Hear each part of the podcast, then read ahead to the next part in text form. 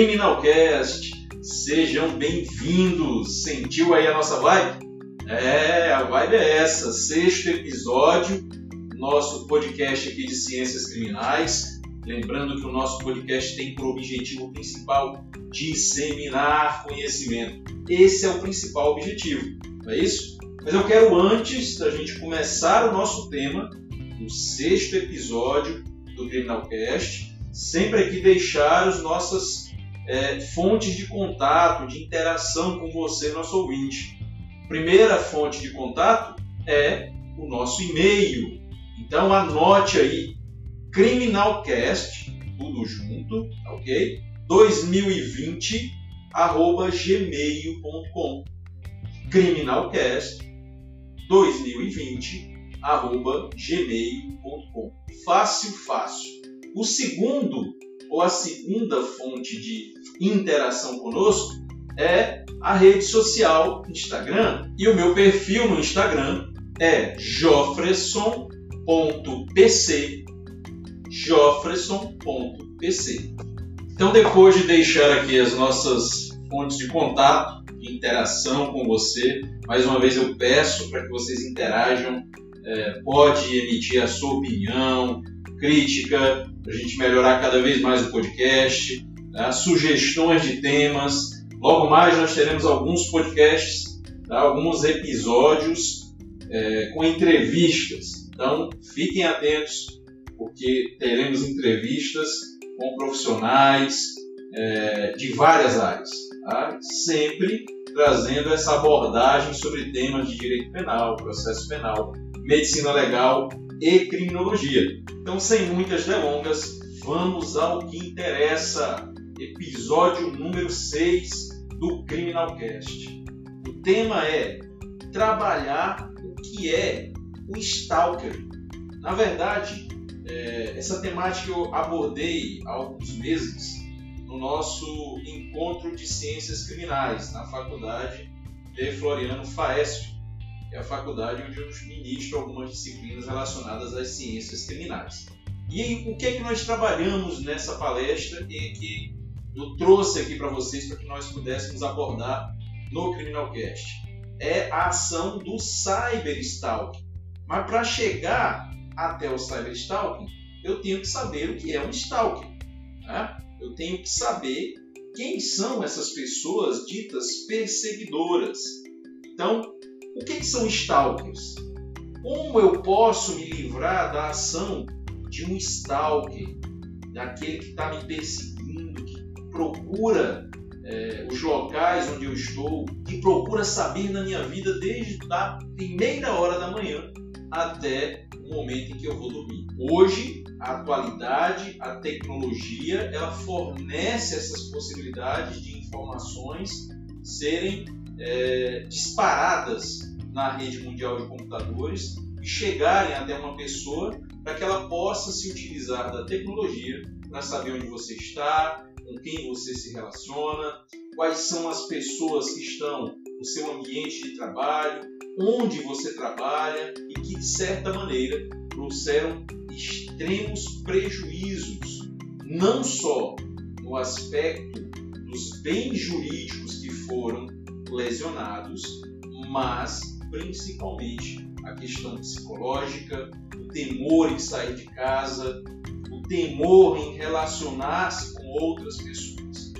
É uma temática extremamente importante e é um dos objetivos do Criminalcast trazer soluções. Nós vamos abordar isso hoje e vamos tentar dar aqui algumas orientações necessárias para combater é, condutas de stalkers. Claro, nós vamos também definir que tipo de condutas eu posso trazer e tipificar dentro de um código penal, se existe uma legislação que realmente trate da situação e, claro, quais as possíveis visões futuras para uma tipificação penal como já existe em outros países.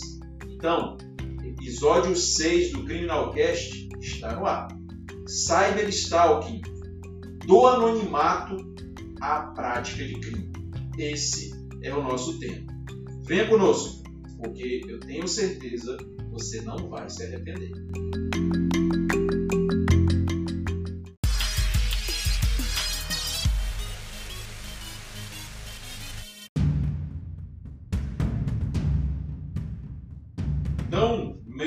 Caros ouvintes do Criminalcast, nosso tema é Stalker ou Cyberstalking, do anonimato e da curiosidade à prática de crimes.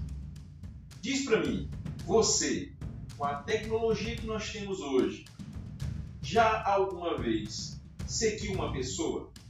No sentido de acompanhar desde a hora que ela acorda até o momento que ela vai dormir. Isso também já aconteceu com cada um de nós.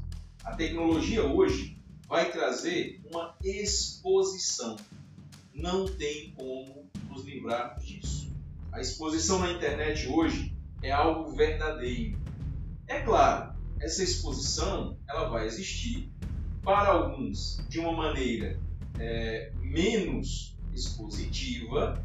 Né? Quando eu quero dizer isso, estou dizendo que muitas pessoas se utilizam da tecnologia que é a internet, expõem algumas situações, mas preferem, é, em determinadas ocasiões, é, não levarem a sua vida íntima, a, as relações de amizade, as relações familiares ao conhecimento de todo mundo.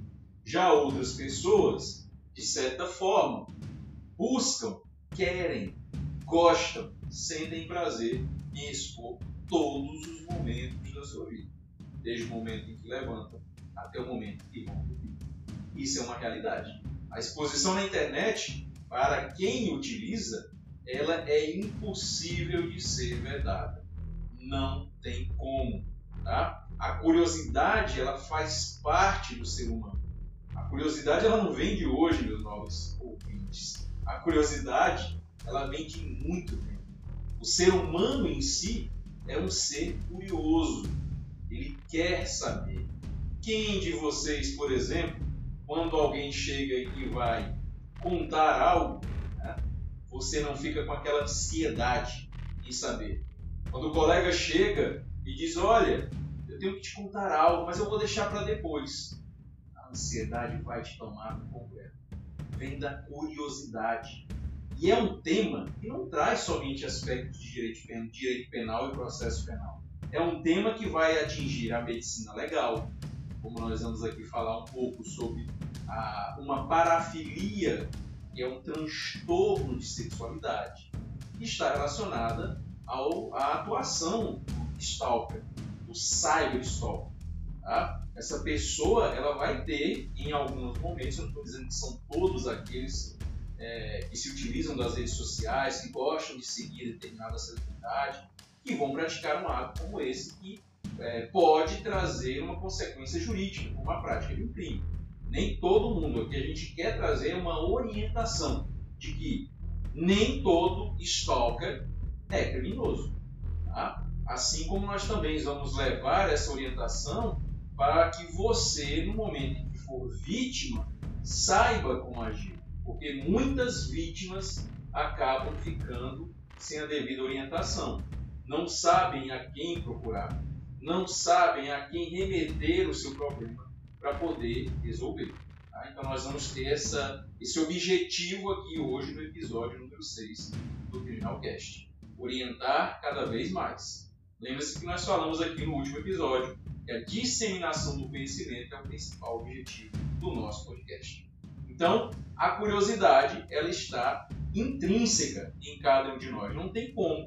Mas para que eu saiba realmente trabalhar esse tema, eu tenho que ter alguns conceitos, né? alguns conceitos objetivos, alguns conceitos que me façam entender o porquê que a gente tem que partir de uma análise conceitual do stalker para tentar entender quando é crime e quando não é crime. Tá? O que, que são stalkers?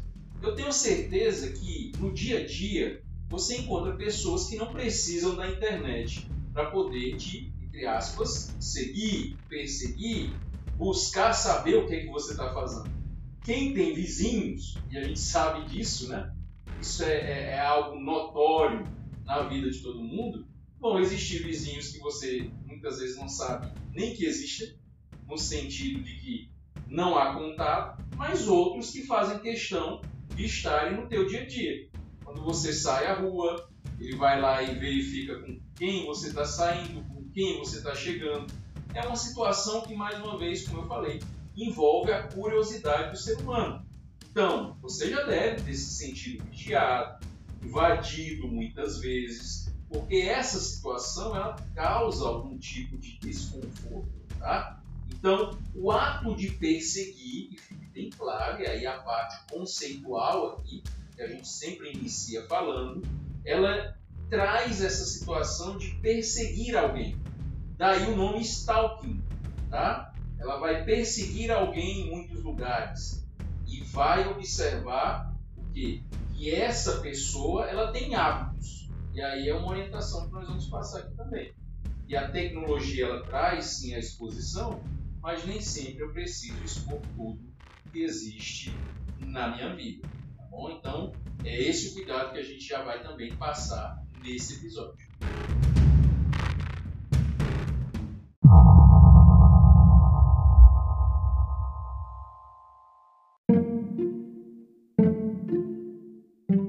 A prática do stalker, ela, sem dúvida, olha o que eu estou afirmando aqui, a prática do stalker com o intuito de constranger a vítima, de tornar a vida dela insustentável, momento em que ela, por exemplo, não tem mais vontade de sair à rua, não tem mais vontade de encontrar os amigos, familiares, a partir do momento que o stalker ele começa a trazer essas consequências para a vítima, ela é sim uma forma de violência.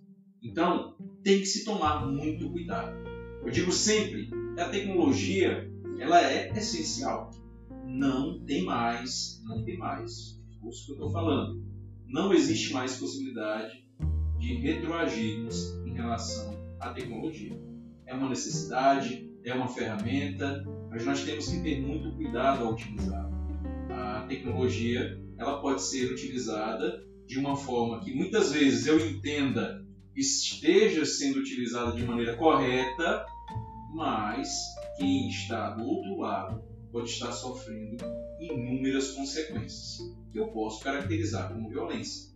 Porque essa violência ela pode afetar todas as áreas da vida da vítima. Essa perseguição, e eu vou trazer aqui alguns casos, ela pode chegar a diversas, ou melhor dizendo, de diversas maneiras através de ligações, de envio de mensagens SMS, invasão de contas nas redes sociais, que é uma temática que nós vamos trabalhar mais para frente, tá? Já tenho aí em mente um convidado muito especial para falar especificamente desse tema, a questão de redes sociais, proteção contra as redes sociais. Fiquem atentos que mais à frente nós vamos trabalhar isso, esse tema, tá bom? Que é o chamado. E aí sim entra a figura do cyberstalking aquele indivíduo que ele se utiliza das ferramentas da tecnologia para ter um acesso maior, porque a gente sabe que a tecnologia ela dá essa possibilidade de você ter um acesso maior. Um indivíduo que está lá em Fortaleza, que está lá em São Paulo, ele pode muito bem atingir uma vítima do outro lado do país. Né? Um indivíduo que está lá no Ceará pode atingir através dessa violência que é o cyberstalking uma pessoa que está é, no Pernambuco, ou vice-versa. Ou seja, com a tecnologia, é, as dificuldades que são impostas pela distância, elas praticamente não existem. A facilidade se tornou maior para você ter um contato, uma interação. E a facilidade para se praticar crime também. E é daí que vem a, o questionamento. O stalker ele é um criminoso? em alguns lugares do mundo, e a gente sempre faz esse comparativo, não com o intuito de trazer algo de fora aqui para dentro. Eu sempre falo para os meus alunos de direito penal, de processo penal, de medicina legal e criminologia, que não devemos copiar o que há de fora no sentido de trazer um enlatado. O que é trazer um enlatado? É trazer algo já pronto para aplicar no Brasil. Não tem como quem estuda ciência criminal no país, que já passou por um estudo de criminologia, de direito penal, processo penal e medicina legal, sabe que o Brasil tem suas peculiaridades. Não tem como eu trazer uma lei penal dos Estados Unidos, ou da Europa, ou da África, ou de qualquer país que seja, implantar no Brasil como se fosse um enlatado. Por que, que não vai dar certo? Porque nós temos características diferentes de outros países.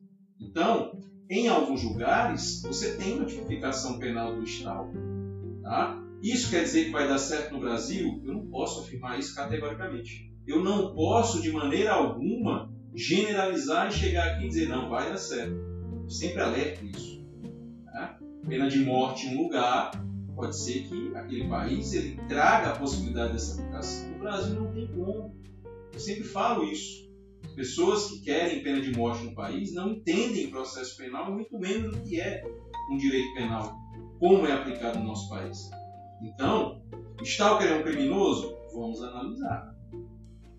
Através da criminologia, através da medicina legal, aplicando-se os processos penais, o processo penal, aliás, o direito penal. Tá? Então, em alguns lugares do mundo, o ato de seguir, olha só, apenas o ato de seguir alguém, apenas o ato de seguir alguém, já pode ser considerado crime. Preocupar-se obsessivamente com a rotina daquela pessoa já pode trazer uma tipificação penal. Estados Unidos é um exemplo.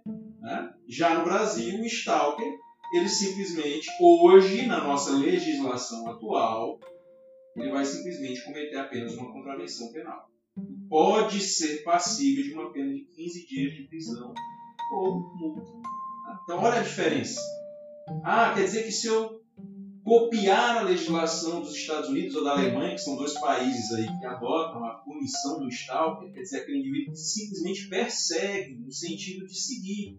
Ele sabe que a pessoa está numa festa, ele vai, num restaurante ele vai, ele sabe que um familiar daquela pessoa está em determinado local, ele se encontra, faz questão de se encontrar para ter algum contato, e principalmente para ter alguma informação sobre a vítima, já é crime. Aqui no Brasil, não. Tá? Mas isso não quer dizer que a legislação externa vai ser aplicada de maneira correta. Isso tem que tomar bastante cuidado. Tá bom? Então, a lesão ou violência que pode ser traduzida aqui por essas situações é tanto física quanto psicológica. Tá? Tanto é que essa coação, essa agressão, e a gente tem que tirar aquela ideia de agressão apenas é, física, visível, passivo dos olhos é, é, observarem, porque há violência psicológica. A maioria dos crimes hoje, pessoal, a gente falou de vítima no episódio passado, a maioria das vítimas sofrem psicologicamente um abalo psicológico gigantesco com a prática do. Quem já foi vítima sabe seja de qualquer crime que for. Tá? Seja de qualquer crime que for. Então, a prática ela se torna com certeza passível de punição, mas não é qualquer punição. Tem que analisar criminologicamente isso. Tá bom? Então, alguns projetos de lei, vou falar aqui mais à frente, é, estão sendo colocados para que haja uma punição termos de Brasil. Tá bom? Então, a gente vai trazer aqui, nesse episódio, alguns problemas. Para você ter noção, hoje, hoje, os problemas da revolução tecnológica. 7,5 milhões de pessoas já foram vítimas de cyberstalking ou simplesmente de stalkers. Tá? Seja aquela perseguição física, seja aquela perseguição por meio de ferramentas tecnológicas, celular, social, como eu falei aqui. Tá? O stalker, ele na verdade, ele não tem apenas um tipo de conduta, ele possui até mesmo alguns tipos. E isso aí já tem um estudo que da criminologia, já tem um estudo da medicina legal. Olha como as ciências criminais são fantásticas, porque elas interagem entre elas. Eu não entendo como um país como o Brasil quer aplicar uma legislação penal ou uma legislação processual penal sem ter um prévio estudo através das ciências criminais. Isso é impossível, caro. Isso é um absurdo. Não tem como. Aqui cria-se uma norma da noite para o dia e quer se aplicar de maneira é, é, rápida. Né? Aquela situação do rufar dos tambores. Crio a lei e já vou aplicar. Tem que se haver uma reflexão a respeito disso. Tá bom? Então, olha só, o stalker ele pode ser de quatro maneiras. As suas ações podem ser caracterizadas de quatro formas diferentes. Eu posso ter o stalker persistente, que é aquele que simplesmente ele persiste, mas ele chega a um ponto em que o limite acaba evitando que ele pratique uma conduta criminosa. Ele é persistente, mas vai chegar a um ponto que ele desiste. Tá? Tem o psicótico, e aí já é uma situação que pode envolver até o próprio Código Penal no seu artigo 26. Né? Todo mundo lembra, aqueles que estudaram o direito penal e que estudam o direito penal, que a parte geral é essencial para o teu estudo. Não adianta ficar estudando crime à torta e à direita, porque se você não tiver a parte geral bem entendida, você não vai conseguir entender. Assim como é importante a criminologia e a medicina legal.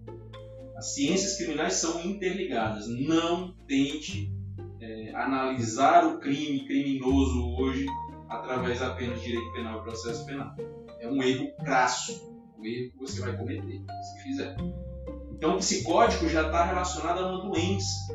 Tá? E olha a importância do psicólogo, olha a importância desse profissional para a ciência penal, direito processual penal, a criminologia, a medicina legal gigantesca a sua importância. Tá? O stalker ele pode ser um frustrado. Aquelas pessoas que elas não gostam, não querem receber um não. E existe essa situação. Tem pessoas que se recebem um não de uma mulher, por exemplo, ele vai começar a persegui-la ao ponto de não deixá-la ter relacionamento com ninguém.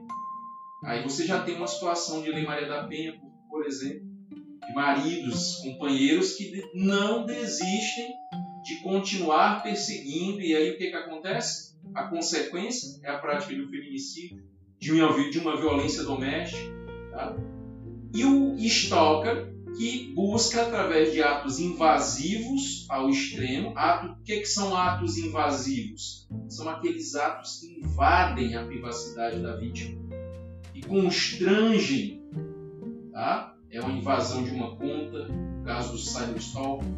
Né? No caso do stalker, é aquele indivíduo que entra na casa da vítima, que invade um quintal, pega as suas roupas íntimas. Isso acontece todo dia, pessoal.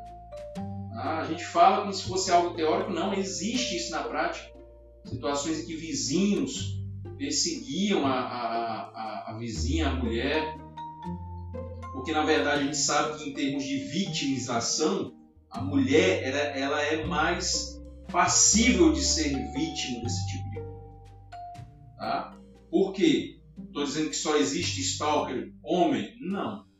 Mas as estatísticas, as estatísticas comprovam que mulheres são mais suscetíveis à prática dos crimes que envolvem tanto o stalker, que é aquele perseguidor físico, está ali no contato visual direto, né, perseguindo, indo ao restaurante onde a vítima está, sabendo onde ela trabalha, procurando pessoas que estejam né, é, no nicho de amizade da vítima. E existe o cyberstalking. Eu sempre estou fazendo essa diferença, porque o cyberstalking ele está se utilizando de redes é, é, tecnológicas, celular, computador, ele está invadindo as contas da vítima, também é um ato básico. Bom, então isso tem que ser também colocado aqui. E quais são as ações do cyberstalking? Aquele que se utiliza das ferramentas. Uso de aplicativos, envio de mensagens, monitoramento.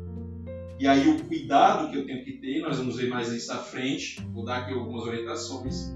E até mesmo a utilização de difamações e injúrias, práticas de crimes contra a honra pela internet, é, trabalho na área de segurança pública e trabalho com crimes virtuais, eu observo todos os dias vítimas que têm seus nomes difamados, injuriados, criações de contas fakes com suas fotos e se utilizam disso para tentar minar cada vez mais o psicológico da vítima. Essa é a realidade, certo?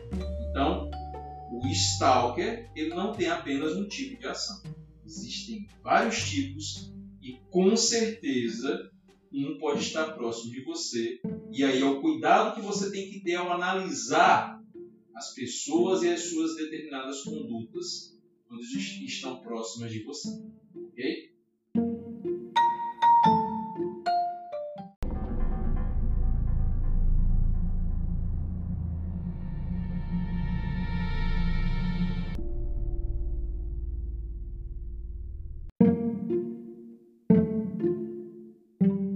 Parece ser brincadeira quando a gente fala da responsabilidade que existe em alguém que começa a perseguir o intuito de desestabilizar o emocional da vítima. Foi feita uma pesquisa, e eu vou trazer aqui dados para vocês, uma pesquisa científica a nível mundial, uma revista de direito e saúde mental, e nessa pesquisa observou-se conduta de 200, 200 stalkers. 200 stalkers. E desses 200 stalkers, 87% duravam mais do que 15 dias perseguindo e atormentando a vida da vítima. 13% das condutas perseguidoras eram de duração. Então, estatisticamente, meus caros ouvintes do Criminalcast, o que nós temos é uma realidade. Essa pesquisa é uma pesquisa de 2018, tá? que foi atualizada no meio do ano passado, e as estatísticas elas aumentaram, ou seja, já é mais do que 87% a conduta ou as condutas dos perseguidores que duram mais de 15 dias. Condutas criminosas, não é o perseguir de admirar. Mais uma vez a gente tem que falar aqui que perseguir, quando eu falo, é perseguir no sentido de desestabilizar, de tornar a vida insustentável daquela pessoa. Fazer com que ela comece a ter problemas de saúde, problemas com os familiares, problemas relacionados à interação social que todo ser humano precisa. Então, a gente está falando de uma situação é, que traz lesões físicas e psicológicas à vítima. Então, essa pesquisa demonstra isso. Tá? É claro que há uma visibilidade maior na mídia quando nós temos vítimas que são famosas, é lógico que a vítima famosa vai trazer para a mídia a preocupação, como nós já podemos constatar em determinadas é, entrevistas, em determinados tipos de reportagens, mas porque a vítima era famosa. Quando se tem uma vítima que não tem essa visibilidade da fama, muitas vão entrar naquilo que nós falamos no episódio número 5, que é a cifra negra. Muitas vítimas não procuram as autoridades porque muitas não conhecem desse direito e muitas ficam perdidas por quê? Porque não existe orientação. Não sabem o que fazer, não sabem quem procurar. E é com este intuito que o Criminal Cash trouxe o debate desse tema. Tá? Nós tivemos casos que ficaram é, conhecidos porque as vítimas eram famosas. É, é claro que não vai dar para trazer todos os casos, porque envolve, envolvem vítimas aqui no Brasil, no mundo, né, que são famosas. Eu trouxe dois aqui para vocês, que é o da atriz Thais Melchior e da atriz Ana Hickman, atriz, apresentadora, modelo Ana Hickman. Ficou conhecida aí, é, primeiro como modelo e hoje é uma grande apresentadora de televisão a atriz Thais Melchior é uma situação em que ela substitui uma outra atriz na novela e a partir do momento que ela substitui aquela atriz que vinha com um sucesso, mas saiu para uma situação de gravidez, ela acaba sendo atacada diariamente nas suas redes sociais. Ou seja, a pessoa por não gostar da atuação ou por ter uma empatia com a atriz anterior, ataca sem medidas uma pessoa, utilizando as redes sociais. Por várias vezes, as redes sociais da Thais Melchior foi invadida, ou foram invadidas, e as suas contas foram tomadas, hackeadas. Com a Ana Hickman, mais uma vez aqui falando dela, houve uma situação que envolveu o cunhado, que acabou até matando o, o perseguidor. O indivíduo ele seguia a Ana Hickman, ele nutria um sentimento pela modelo, pela apresentadora, e ele seguia os passos da Ana Hickman, sabendo, através das redes sociais dela, onde estava, né, o que, que, estava fazendo, e para ele havia um relacionamento né, entre ele e a modelo, o que não aconteceu de fato. Mas na mente dele aí vem aquela situação das características dos vários atos praticados por determinadas pessoas consideradas stalkers, em que ele entendia ter esse relacionamento e tinha o direito de ir até o local onde ela estava. E isso ele conseguiu saber através de informações que são expostas todo dia, até porque um famoso ele acaba pela exigência do contato com seus fãs expondo muito da sua vida. As pessoas que não possuem essa fama é, hoje muitas vezes nem precisa. Por quê? Porque a própria tecnologia me traz a possibilidade, né, possuindo um smartphone ou alguma é, tecnologia, seja de vídeo ou de áudio, de poder trazer todas as informações para a rede mundial de computadores. Então não há dificuldade hoje nisso, não há necessidade de ser famoso. E aí é que se tem que tomar muito cuidado com as informações que são repassadas no dia a dia. Questão de viagens, é, relacionada a familiares. Professor, será que eu tenho que então fechar as minhas contas nas redes sociais? Eu não, eu não, eu sinceramente, eu não dou esse tipo de orientação. É como eu disse, não há como retroceder. A tecnologia ela vai estar inserida em nossa vida ela é uma ferramenta necessária e muitas vezes um momento até em que você tem para descontrair. Eu sempre digo isso, equilíbrio é essencial. Eu não vou me tornar uma pessoa isolada do mundo, viver em uma cúpula, em uma bolha. Isso é impossível. Tá? Isso eu chamo de desequilíbrio. Desequilíbrio eu não oriento. O que oriento é ter atenção quanto aos dados que são repassados. Cada dado que você tem na rede social, cada dado que você tem na rede mundial de computadores é uma informação. Então eu tenho que ter ciência, eu tenho que ter uma, uma prevenção quando eu utilizo a internet. Tá? Vou viajar, será que, e aí é o questionamento que você tem que se fazer, será que é viável eu indicar na minha rede social que eu vou viajar para tal lugar, quantos dias eu vou passar, quando eu vou voltar? são dados que eu tenho que tomar cuidado. Eu não vou dizer que você tem que evitar, mas tem que tomar cuidado. Tá? Cada um tem que zelar pelos dados que põe na rede social e na internet. É essa a orientação que eu sempre dou. Essa de chegar e dizer de forma radical que não, fecha a conta da, da, do Facebook, do Instagram, porque não tem jeito.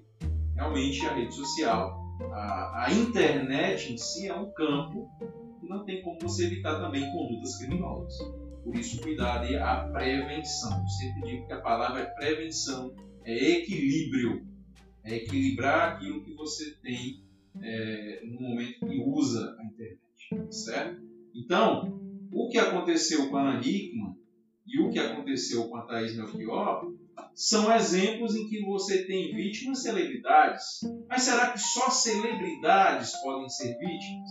Será que os stalkers eles só existem em relação às famosas, as pessoas famosas? Ou só em livros, séries, filmes? Eu creio que todos vocês já devem ter ouvido falar. Né? Aqueles que ainda não ouviram e tiverem a curiosidade, a Netflix né, que é o streaming aí de filmes, séries, é, já tem aí duas temporadas da série You. A série You, de certa maneira, que não é uma série produzida inicialmente só na Netflix, na verdade é uma, é, é uma história contada de livros. Né? que agora foi adaptada para um seriado, ela mostra nada mais, nada menos do que a conduta de um stalker. De uma pessoa que começa a admirar outra e que não tem limites para ficar perto daquela sua admiração. Só que ela chega a extrapolar todos e quaisquer limites existentes, até o ponto de matar. E aí, claro, eu não vou chegar aqui e vou dar spoiler para você. Você tem que assistir a série, né? já tem duas temporadas, por sinal muito boa. É uma das dicas, nós vamos ter agora também momentos para trazer dicas aqui de livros, de séries. Criminalcast também é, vai trazer para vocês orientações quanto a isso. Tá? Fique ligado aí. Não só nessa série, mas você tem outras situações que trazem, e aí sim, casos reais. Casos reais né, que envolvem pessoas que não são famosas, né, como a Ana Hickman, por exemplo. Nós tivemos um caso, especificamente no Rio Grande do Sul, da radialista Verlinda Gomes, né, a radialista muito famosa em uma determinada cidade, ela começou a ser perseguida. Um ouvinte mandava música, entrava em contato durante o um programa de rádio, e isso até aí nada de anormal, mas ela começou a perceber, a perceber que ele ligava constantemente. Eram 25 a 30 ligações por dia. Ligações, mensagens de SMS para ela, para amigos, familiares. Ele ligava ao vivo e simplesmente na cabeça desse indivíduo ele tinha uma relação, ele tinha um relacionamento com a radialista. É, infelizmente ela passou por constrangimentos absurdos, teve que sair da cidade, mudou três, mudou três vezes de emprego. Então, para você ver as consequências. No outro caso, da estudante Carol Miller, e começou a ter contato com o Stalker em uma trilha com amigos. Ela começou em um grupo de amigos a fazer trilha e acabou conhecendo esse rapaz. Eles se tornaram amigos ali naquele momento, mas ela deu a negativa quanto a uma aproximação que ele queria, que era uma aproximação amorosa. E a partir disso, a vida dela se tornou um inferno. A Carol ela começou a receber ameaças. É, o indivíduo ele mandava bilhetes, mensagens, procurava ela na universidade. A Carol ela começou a ter síndrome do pânico, desistiu do curso. Ela não queria mais frequentar a universidade com medo do que poderia acontecer com ela. Tá? E o terceiro caso que eu falo aqui é um caso emblemático porque é o tipo de stalker que ele não apresenta imagem. Ele se aproveita da, da, do anonimato para minar, para destruir, trucidar até a, o psicológico da vítima. A professora Érica Lourenço, uma professora de uma universidade, acabou sendo vítima desse indivíduo Tá? E aí ela passou por situações vexatórias de ter um vídeo, né, um deepfake, que a gente vai falar também em outro episódio, em que o indivíduo colocou a foto dela, criou uma montagem com um vídeo onde aparecia como se o rosto da professora é, em cenas íntimas do indivíduo. Tá? E isso acabou sendo enviado para ela e ela começou a ser ameaçada com essas imagens manipuladas e foram divulgadas na internet. Então ela sofreu um intenso constrangimento. Recebeu mensagens que diziam: prepare-se, seu ano vai ser um inferno, sem trevas. Vou te dar uma chance, marque comigo o mais rápido possível. O pior é que a professora ela não tinha ciência de quem era. Ela não sabia ela começou a duvidar de colegas de trabalho, de alunos, porque o anonimato foi o escudo para esse criminoso. Ele se utilizava constantemente de subterfúgios para não revelar a sua identidade. Ela só conseguiu civilmente, através de um processo civil, diga-se de passagem, não foi do penal, não foi do processo penal, foi de um processo civil, para conseguir os dados de um IP que acabou sendo gerado pelo indivíduo no envio de uma mensagem, e ela descobriu que foi um indivíduo que ela saiu, jantou com ele, uma amiga, é, negou né, a, a aproximação amorosa dele e ele, frustrado, não aceitou e continuou a perseguir a professora Érica. Então, você percebe que os casos não envolvem apenas pessoas famosas. Eu, você, o seu vizinho, a sua família pode ser vítima. Alguém da sua família pode ser vítima. Então, mais à frente a gente vai dar algumas orientações, tá? E como é que fica a questão da tipificação penal do stalker aqui no Brasil? No Brasil, você tem simplesmente é, uma possibilidade de punição dentro da lei de contravenções penais. Tá? No seu artigo 65, você tem lá uma situação que é molestar alguém ou perturbar-lhe a tranquilidade por assim, tipo, por motivo reprovável. Prisão simples de 15 dias a dois meses ou multa. Professor, mas eu posso tentar tipificar em outra é, natureza dentro do Código Penal? Posso. Eu posso trazer a situação da ameaça, a lesão corporal e a própria violência psicológica no artigo 7 da Lei Maria da Penha. E aí você pode me perguntar, professor, e como é que anda a situação de possíveis projetos para tipificar a conduta do stalker, aquele indivíduo que ou do cyber stalker, aqueles indivíduos que vão perseguir as suas vítimas por vários motivos, como nós colocamos lá atrás as características de cada um dos perseguidores. Nós temos dois projetos de lei. Um projeto de lei da senadora Rose de Freitas, projeto de lei, anote aí para você depois dar uma olhada, uma avaliada no projeto, é o projeto de lei 1414-2019 é da senadora Rosa de Freitas, do Podemos do Espírito Santo. E o outro projeto da senadora Leila Barros, que é o projeto de lei 1369-2019. Senadora Leila Barros, do PSDB, PSB, perdão, do DF. Essas duas senadoras, você percebe que são duas mulheres, por quê? Porque elas começam a vislumbrar aquilo que nós falamos em estatísticas e que surgem em estatísticas. Mulheres são mais suscetíveis ao crime, porque os homens se utilizam daquele machismo que está enraizado, infelizmente, na sociedade, para se utilizar né, da internet para aplicar ou para cometer atos criminosos, que é ameaças, tá? constrangimento e a lesão psicológica. Todos esses atos agora, através desses projetos, poderão ser caracterizados. Projeto da senadora Leila de Barros que entra lá na Lei Maria da Penha. Seria uma situação de violência psicológica. E a senadora Rosa de Freitas, que traria uma tipificação dentro do Código Penal.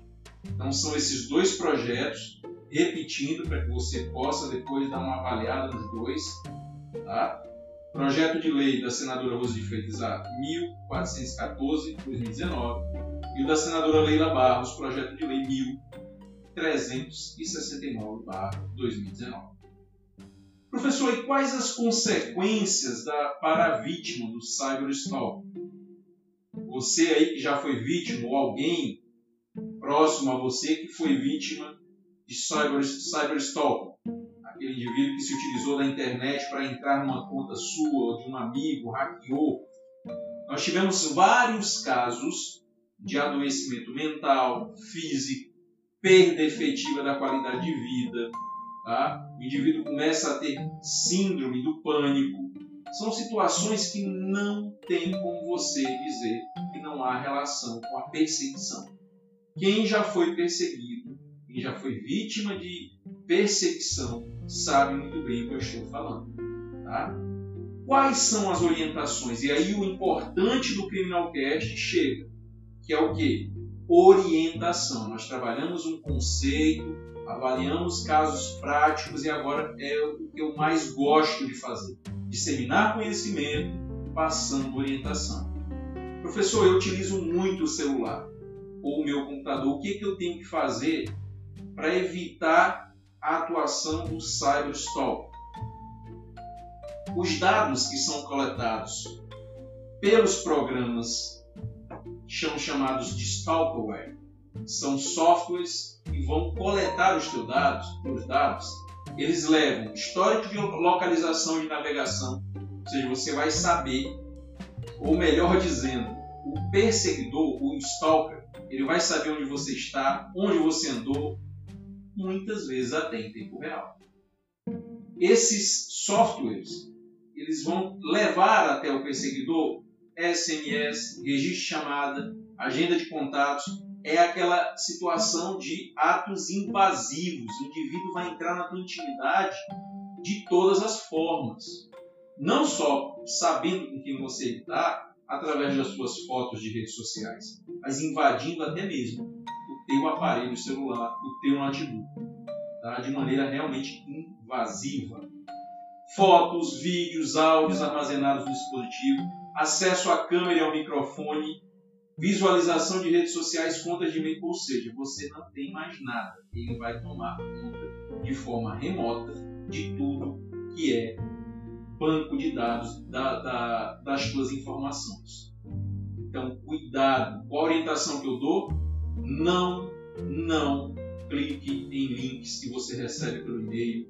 Não entre em sites que você não tem confiança em termos de segurança tecnológica. Tá? Muitas vezes você recebe no e-mail links para recadastramento de CPF, é, clique nas fotos que nós tiramos ontem, sendo que você nem saiu de casa. Cuidado! Lembra daquilo que eu falei? Curiosidade é algo que está intrínseco a cada ser humano. E eu tenho que controlar a minha curiosidade. Eu já vou clicar em um link que eu nem sei de onde vem, por simples e mera curiosidade. É isso que leva as pessoas a caírem em determinados golpes em serem vítimas de perseguições desse tipo. Tá? Seus dados são simplesmente enviados assim pela curiosidade. Tá? Então, o que, é que eu sempre digo para vítimas quando eu tenho contato com elas lá na delegacia, por exemplo? Você tem que documentar conversas, ameaças. Hoje você tem uma situação que é registrar uma ata notarial no cartório, ou seja, para você documentar e comprovar aquelas conversas onde houve injúria, difamação, tá? onde você tem. Professor, é fácil, por exemplo, descobrir um fake, saber quem criou esse fake. Hoje em dia, pessoal, fake pode ser criado, mas chegar até ele vai demandar um serviço enorme. Por quê? Porque hoje, para você ter acesso a dados relacionados a redes sociais, você tem que ter um mandado judicial. E isso demanda uma representação por parte da autoridade policial e um deferimento, uma decisão favorável por parte do magistrado. Muitas vezes tem um indivíduo, ele cria um fake, vai entra na tua conta, hackeia a tua conta e a vítima acha que é fácil, que a gente pode chegar assim simplesmente e solicitar a rede social em envio.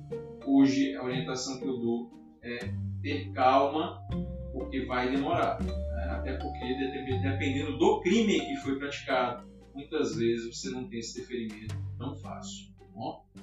E claro, a questão da comunicação. A vítima ela tem que evitar manter contato perseguidor. Porque cada vez que você comunica-se com ele, você está dando esperança. Você está gerando uma esperança. Então, o que, que eu oriento?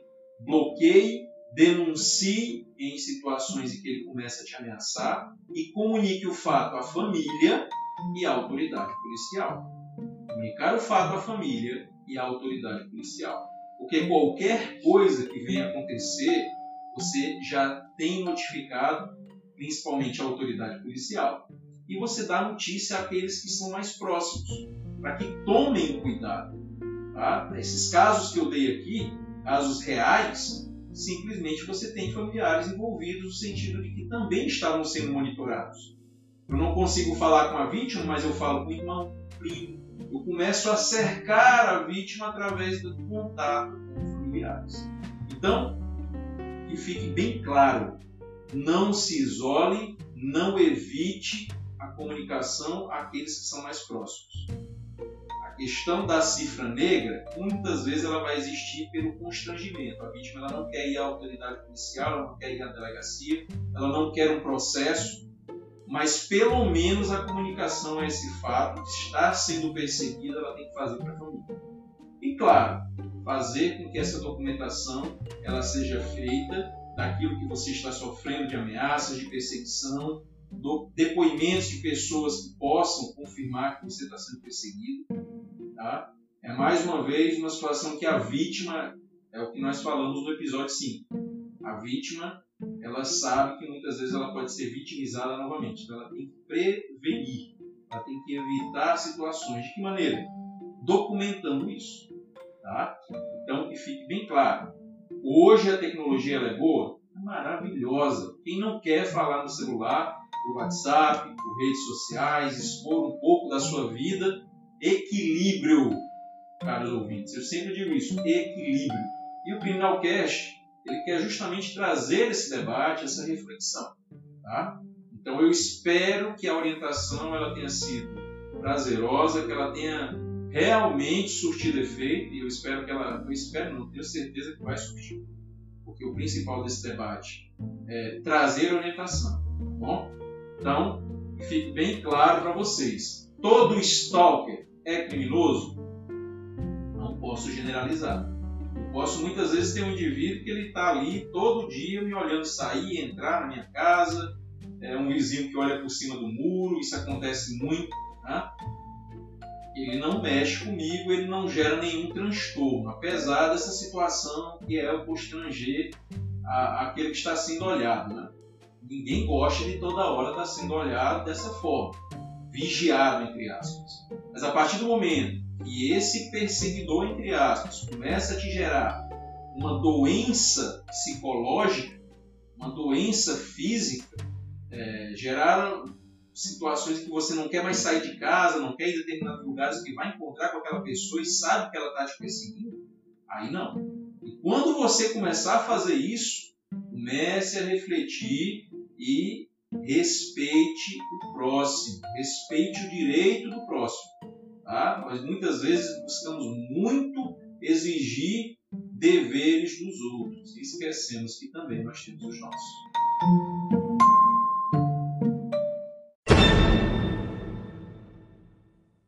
Vamos, portanto, finalizar este episódio 6 do Criminalcast passando pelo nosso momento de dicas. Isso mesmo. Dicas de livros, filmes, séries, Criminal Cash não é só conhecimento teórico ou prático. Também você pode estudar as ciências criminais em filmes, séries, livros. Eu sempre digo que o conhecimento ele é interdisciplinar. Uma obra como é um filme, um seriado, um livro, também agrega conhecimento. Não é isso? Então, como estamos falando do tema que é Stalker, ou Cyberstalker, é lógico, as nossas dicas aqui são direcionadas para esse tema. Então, eu já falei aqui né, sobre a série U da Netflix. Fica aí a minha primeira dica quanto a seriado, a série, que hoje faz tanto sucesso, já na sua segunda temporada, e trata de um personagem que é um stalker, por natureza. Vou contar a história porque aí fica sem graça. Não vou aqui dar spoiler, mas fica a dica, vale muito a pena. Já teremos aí no futuro a terceira temporada. Aproveite para maratonar e aguardar essa terceira temporada que está por vir.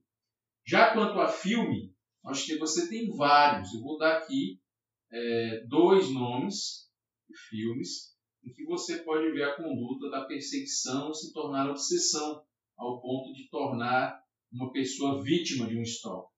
Você tem retratos da obsessão, com o saudoso Robin Williams como personagem que perseguia uma família. E você vai entender um pouco da história aí quando estiver assistindo. É, ainda trazia uma época que não tinha tanta tecnologia, tanto é que o filme se passa em uma situação de revelação de fotografias, mas é muito interessante pelo contexto que demonstra aí o quanto uma profissão especificamente traz a possibilidade de uma conduta criminosa ser praticada. Né? Ele era um, um indivíduo que revelava fotos e acabou nutrindo sentimentos por uma família é, que acabou sendo aí é, vítima dessa perseguição obsessiva. Né? E o outro é a obsessão. A palavra aí, obsessão, é, traz o título do filme, que é uma mulher que nutre uma uma paixão né, pelo personagem do Idris, Idris Elba, na época também é, contracenando com a cantora Beyoncé. E o filme é muito interessante também porque é algo que acontece no dia a dia. Muitas vezes a situação de uma obsessão que parte de uma admiração e essa admiração ela acaba é, sendo nutrida para pontos que extrapolam limites da relação social e da interação. Então são dicas aí de séries, filmes, teremos outras mais para frente. Quero agora agradecer mais uma vez você ouvinte do nosso Criminalcast por estar aqui, buscar o Criminalcast, buscar conhecimento. Mais uma vez, espero ter o feedback de vocês. É, teremos outros episódios entrevistas. Já estou aí preparando uma série de episódios que conterão entrevistas de profissionais relacionados às ciências criminais. Enfim, o Criminalcast, como eu falei, voltou para ficar, voltou para desenvolver temas das ciências criminais e, claro, produzir conhecimento e compartilhá-lo é o nosso objetivo.